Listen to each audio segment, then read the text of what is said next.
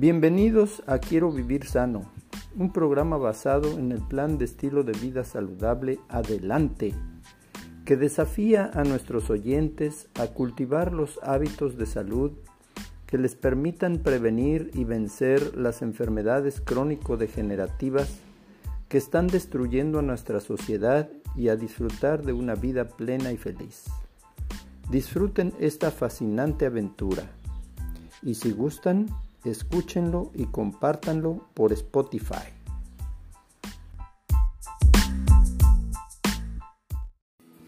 Hola amigos, aquí su servidor y amigo Jesús Alvarado López en nuestro programa de Quiero Vivir Sano, un grito de guerra en contra de la ignorancia, la enfermedad y la muerte.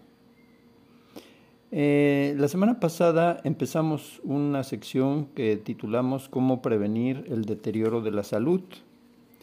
Este es un, apartado eh, que aparece en el libro Disfruta la vida del doctor Julián Melgoza, una guía práctica para vivir más y mejor. Y hoy vamos a continuar con esos hábitos, esas costumbres sanas que nos pueden ayudar a prevenir el deterioro de la salud. Hablemos de la calidad del sueño. Cualesquiera sean tus pasatiempos y actividades favoritas, la regularidad es fundamental para obtener el máximo beneficio general y muy particularmente para dormir bien. Okinawa, Japón, es una zona conocida por la longevidad de sus habitantes.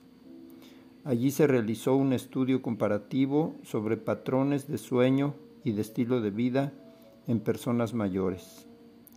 Los resultados muestran diferencias interesantes en la calidad de sueño entre los habitantes de una zona urbana y los de una zona semirural. Las diferencias entre los dos grupos de participantes se debían precisamente a los hábitos cotidianos que practicaban.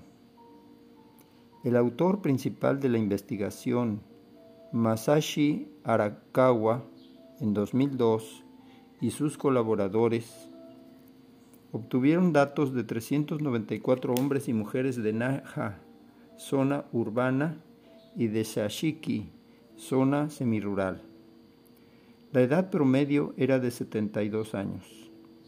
Estos fueron los hábitos que se observaron asociados con la mayor calidad de sueño de los residentes semirurales. Mayor actividad cotidiana y regular.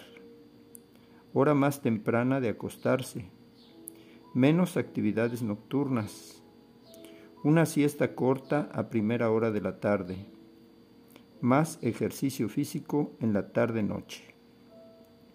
No es cuestión necesariamente de evitar la ciudad, sino de adoptar un estilo de vida semejante al semi-rural o rural, incorporando la naturaleza a nuestra vida. Poco ruido, ejercicio y actividad de día y descanso de noche.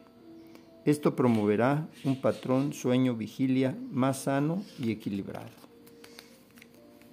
Veamos el, punto que tiene que ver con el movimiento y la actividad. El ser humano fue diseñado para moverse y mantenerse en constante actividad. El día debe de estar lleno de movimiento corporal al que se sigue el sueño nocturno de latencia para recobrar fuerzas y emplearlas al día siguiente. Con la actividad diurna se completa el ciclo. Es por tanto de suma importancia mantenerse activo de manera regular para facilitar el buen funcionamiento de todos los sistemas biológicos. Esto es cierto para todos, jóvenes y ancianos. ¿Qué ocurre cuando hay inactividad? La falta de actividad, bien sea por malos hábitos o por enfermedad, causa una serie de riesgos de importancia. Pérdida de fortaleza muscular y ósea. La carencia de movimiento de músculos y huesos causa debilidad y dificultad para retornar al uso normal. Pongamos por ejemplo el jubilado con sobrepeso que para su comodidad utiliza constantemente una silla de ruedas motorizada para desplazarse. Pasados varios días notará que solo puede permanecer de pie unos minutos y caminar muy poca distancia. Si continúa así, perderá por completo la fuerza para mantenerse en pie. Y para volver a caminar necesitará fisioterapia. Eh, también otro riesgo es el riesgo de caída. Con la merma de solidez física aumentan las posibles caídas. Y no solo eso, sino también la probabilidad de fractura, pues los huesos inactivos pierden calcio y se hacen más quebradizos. Después vienen las complicaciones renales. El calcio que pierden los huesos es absorbido por el organismo, incrementando así la probabilidad de formación de cálculos en el riñón. Otro riesgo es el riesgo de neumonía. La falta de actividad, muy especialmente si se está tumbado o durante mucho tiempo, reducirá la capacidad de los pulmones para expandirse y aumentará el riesgo de infección pulmonar. Problemas circulatorios. Al permanecer en postura de descanso, especialmente en cama, la presión sanguínea disminuye y se acrecienta el riesgo de trombos. Esto se denomina hipotensión postural y conlleva síntomas peligrosos como el mareo y la pérdida de conciencia al intentar ponerse de pie. Otro riesgo son las complicaciones urinarias. La falta de actividad hace que el drenaje de la orina sea incompleto. En el caso de la persona encamada, la postura dificulta aún más la eliminación y se corre el riesgo de infección e incontinencia. Problemas gastrointestinales.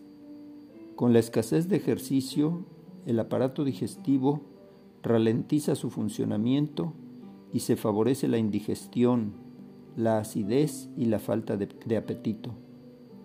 A todo esto se añade el riesgo de estreñimiento grave. Otro riesgo son las úlceras por decúbito.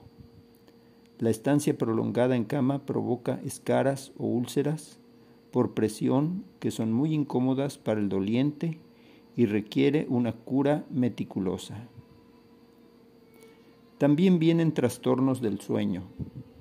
Es natural que con la ausencia de cansancio haya dificultades para dormir. Si además se echan sueñecitos durante el día, tendencia natural en la persona de baja actividad, el ciclo natural sueño-vigilia se altera. Otro riesgo son los problemas psicológicos. La falta de actividad produce sentimientos de frustración e indefensión. Muchos se tornan malhumorados y otros acaban con síntomas depresivos y de ansiedad, en parte debido a la inactividad. Vamos a hacer una pausa y continuamos en un momento más. Hola amigos, aquí su servidor y amigo Jesús Alvarado López en nuestro programa de Quiero Vivir Sano Hoy seguimos platicando de cómo prevenir el deterioro de la salud. Estamos hablando de movimiento y actividad. ¿Cómo prevenir la inmovilidad? El problema de la inmovilidad afecta a ancianos con limitaciones motrices y un alto grado de dependencia. Viven en residencias asistidas o bien en casa bajo el cuidado de un familiar o enfermero que los atiende. En estos casos no se puede pretender que esa persona practique un deporte o desarrolle una actividad física significativa. Sin embargo, hay cosas que sí se pueden hacer, aún en las circunstancias restrictivas. Consideremos las siguientes. Evitar encamar al enfermo hasta que no quede otro remedio. Cuando no exista riesgos médicos, la persona enferma debe esforzarse en hacer vida de pie y llevar a cabo cuantas actividades le sean posibles fuera de la cama. En muchos casos, en lugar de mandar al paciente a la cama, según es tradicional, se puede optar por alternar ratos en cama con otros sentado, de pie y caminando. Eh, aprender ejercicios. El anciano que alterna reposo en cama con movimiento debe aprender ejercicios de equilibrio, flexión, fuerza, resistencia, etc. Es también necesario darle ánimo para que los realice y prevenga los múltiples problemas de la inactividad. Ejercitar los músculos aún en la cama.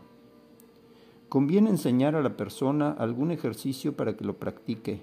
Por ejemplo, levantar los pies y piernas, girar los brazos, voltearse apoyando las manos sobre la barra lateral de la cama, ejercitar las articulaciones, haciendo flexiones con frecuencia, etc. Si se usa silla de ruedas, ejercitar los brazos y el torso.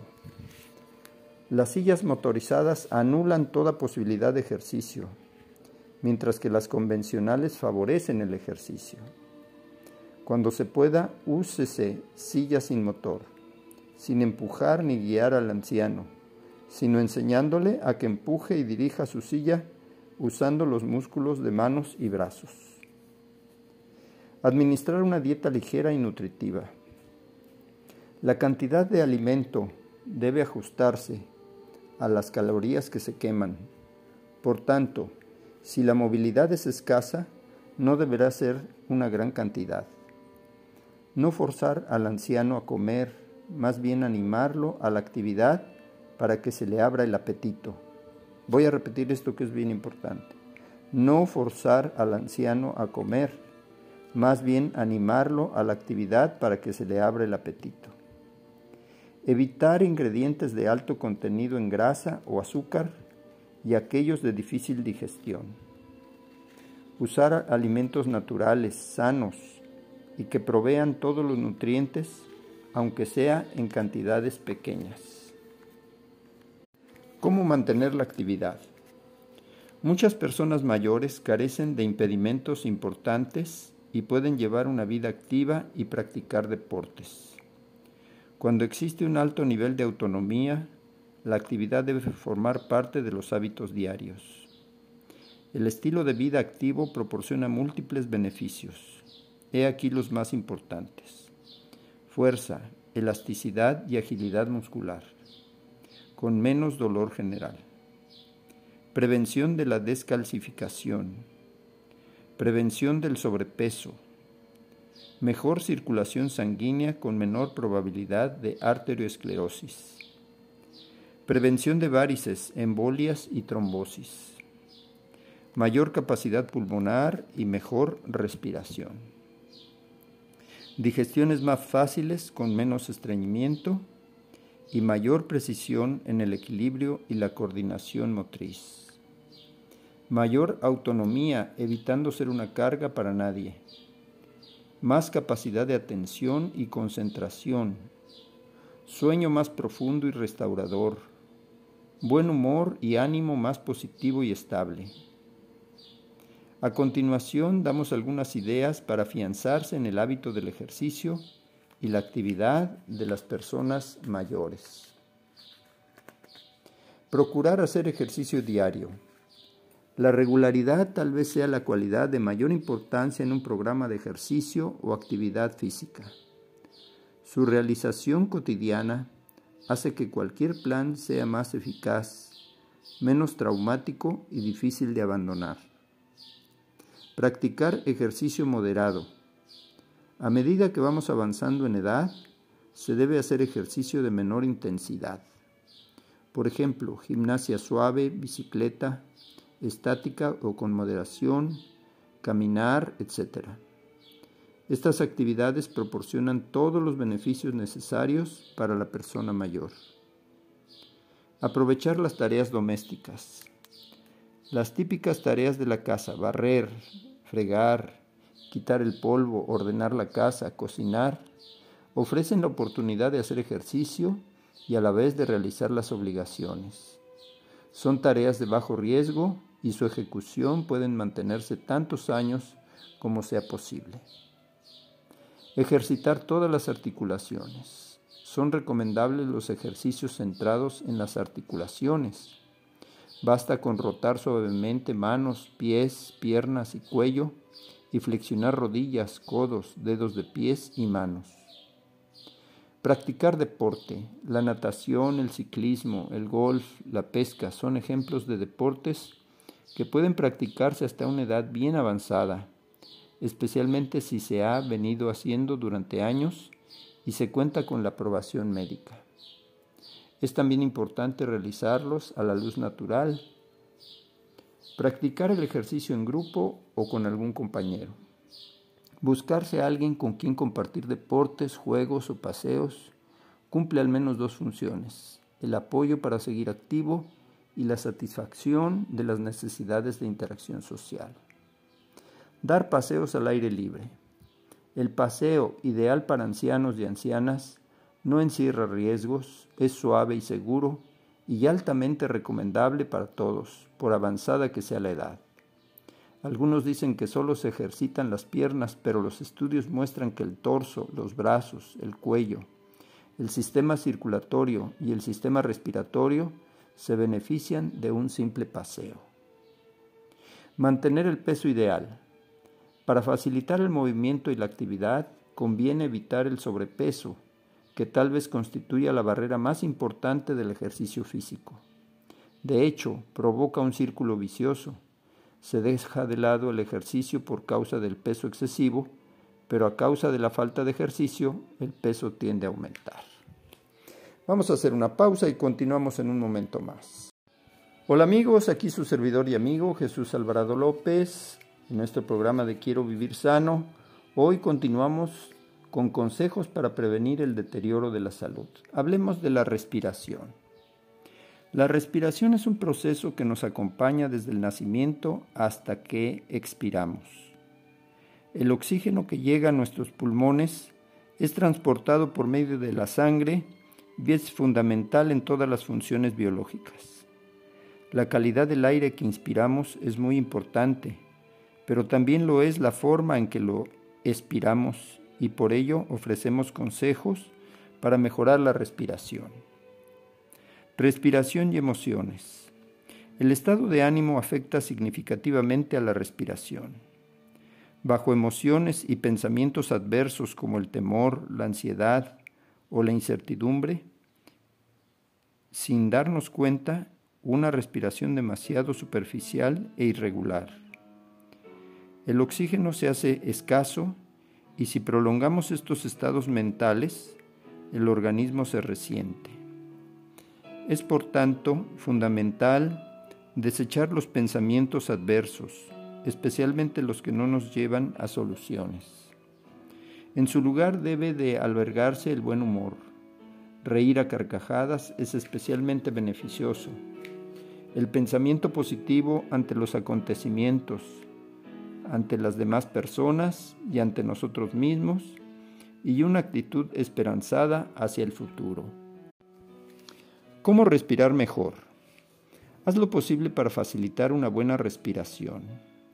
Lleva en todo momento ropa holgada y no te sujetes a modas o expectativas que restrinjan tus movimientos y tu respiración. Tanto al inspirar como al expirar, pon en movimiento el diafragma y el tórax, pues la respiración ha de involucrar todo el tronco, pero sin tomar más aire del necesario. En todo caso, asegúrate de que haces suficiente ejercicio al aire libre. Los ambientes naturales, parques, montes, bosques, costas, ríos, cuentan con la mejor calidad de aire y favorecen el buen estado de ánimo.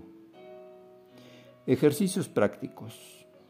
Para reforzar la función respiratoria natural y espontánea, practica ejercicios más específicos, como los dos siguientes, que favorecen la relajación y la renovación pulmonar. La relajación.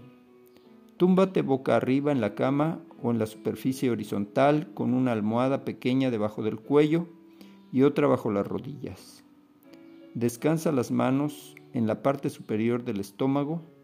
Inspira despacio y profundamente y expira de la misma manera notando que las manos se eleven más que el pecho y más que el estómago.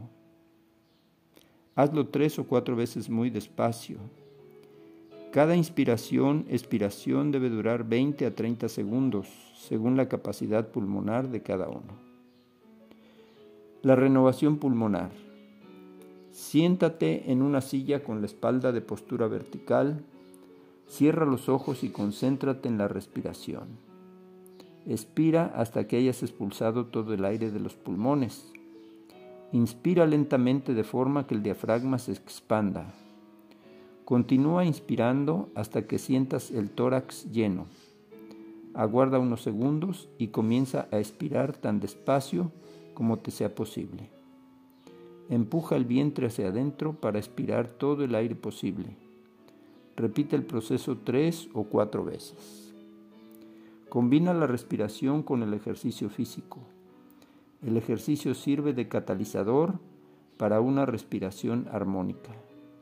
Si dudas sobre si estás respirando bien, el método más seguro es salir a dar un paseo de 20 minutos a paso ligero al aire libre. Esta sencilla actividad te tonificará para poner la respiración al ritmo necesario. Hablemos ahora de la interrelación cuerpo-mente.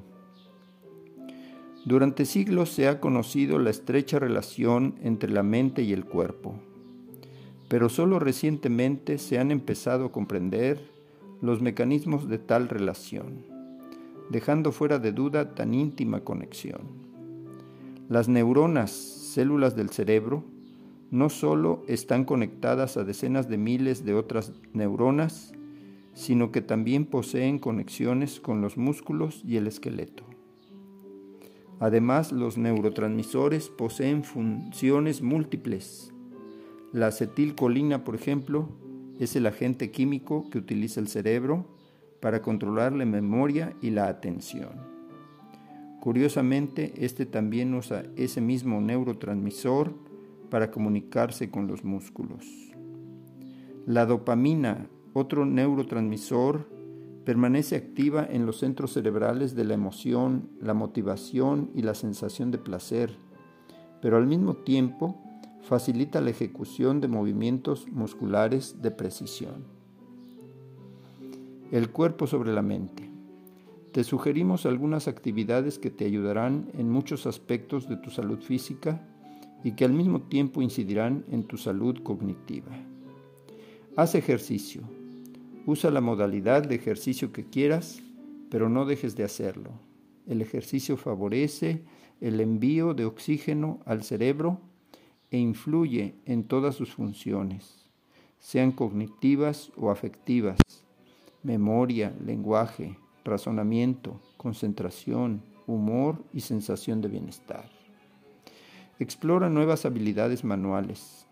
Ejercítate en carpintería, escultura, pintura, alfarería, cultivo, nudos o cualquier otra manualidad que te guste, especialmente lo que para ti sea nuevo.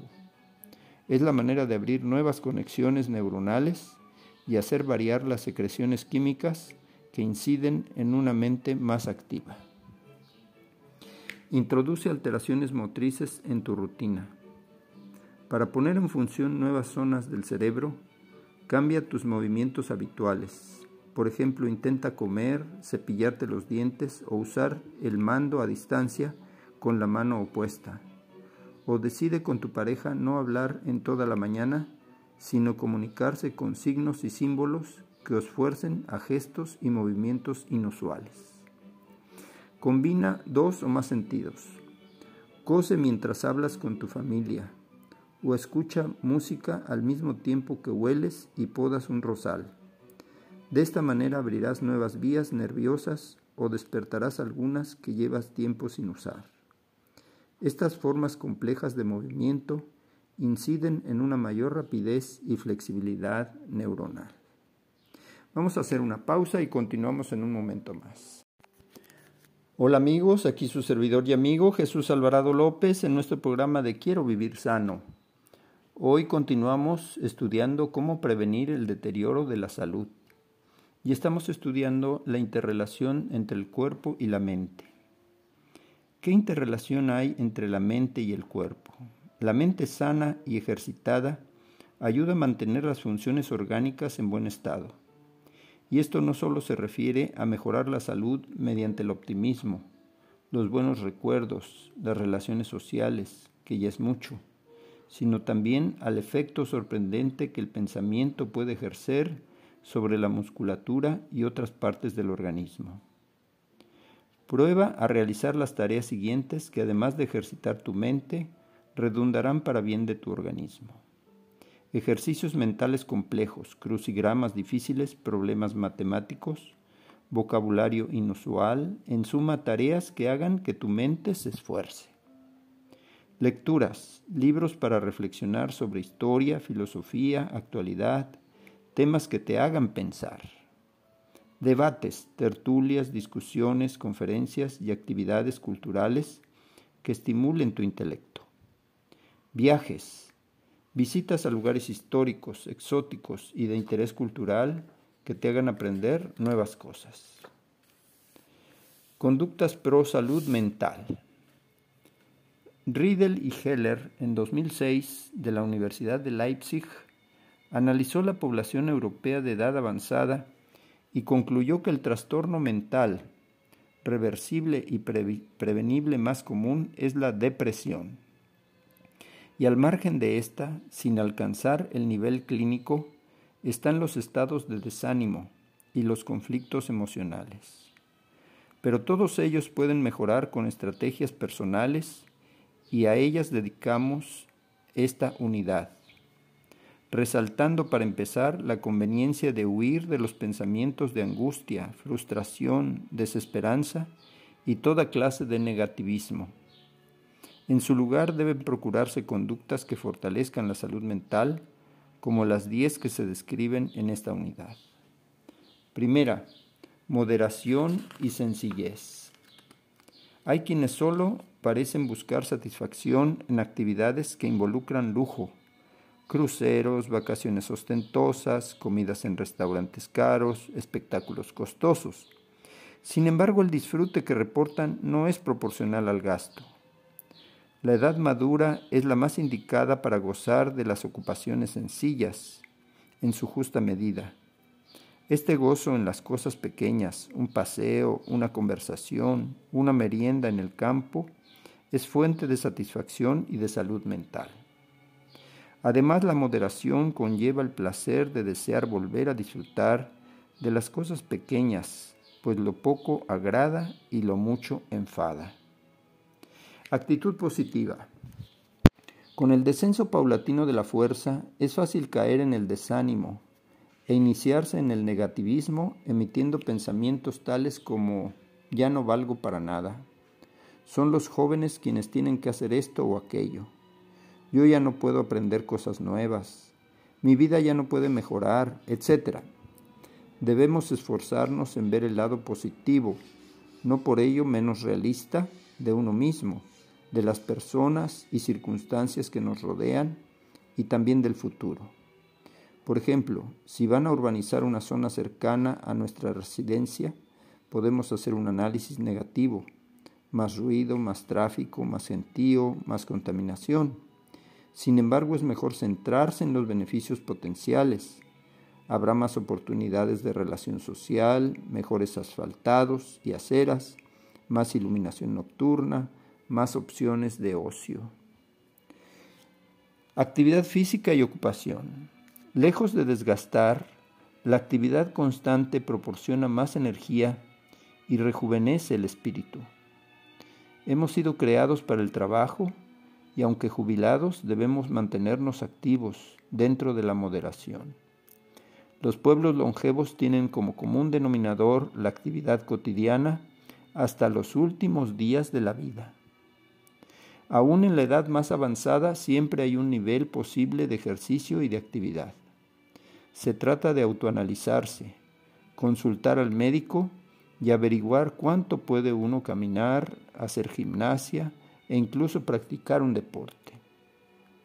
El objetivo es mantenerse ocupado, pues todos los estudios sobre el ejercicio y la salud mental acaban alabando las virtudes de la ocupación. Hablemos de las facultades mentales. Hoy se sabe que las facultades mentales no solo dependen de la edad, sino también de una serie de factores controlables, como la práctica de las mismas o la curiosidad por aprender. Los siguientes consejos evitarán el decrecimiento de esas capacidades. Usar la mente con regularidad. Es recomendable resolver problemas, hacer crucigramas, acrósticos, debatir asuntos con amigos, etc. Mantener la curiosidad y la motivación. Esto se consigue aprendiendo nuevas cosas, averiguando lo que hay detrás de los nuevos artefactos tecnológicos, las diferentes innovaciones en la vida, los cambios sociales. La lectura es una forma excelente de ejercicio mental, sobre todo si no se limita al entretenimiento y favorece la reflexión, filosofía, historia, religión, ciencia. La memoria es ideal retarse a uno mismo, aprenderse de memoria nombres, teléfonos, claves, fechas, refranes, versículos. En vez de usar el papel y el lápiz, es bueno hacer una lista mental y repasarla con frecuencia. Queridos amigos, es un gusto estar con ustedes. Deseamos a cada uno que Dios nos bendiga y nos guarde, que haga resplandecer Dios su rostro sobre nosotros y tenga de nosotros misericordia. Que Dios alce a nosotros su rostro y ponga en nuestro corazón la paz del cielo que sobrepasa todo entendimiento.